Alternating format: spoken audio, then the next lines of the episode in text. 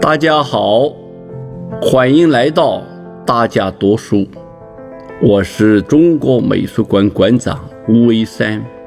今天我为大家朗读的内容是把弘扬优秀传统文化同马克思主义立场观点方法结合起来。这是习近平总书记二零二一年三月。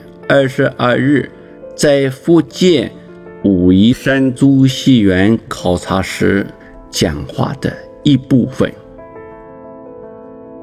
我到山东考察时，专门去看了孔府孔庙；到武夷山也专门来看一看朱熹园。我们走中国特色社会主义道路，一定要。推进马克思主义中国化。如果没有中华五千年文明，哪里有什么中国特色？如果不是中国特色，哪有我们今天这么成功的中国特色社会主义道路？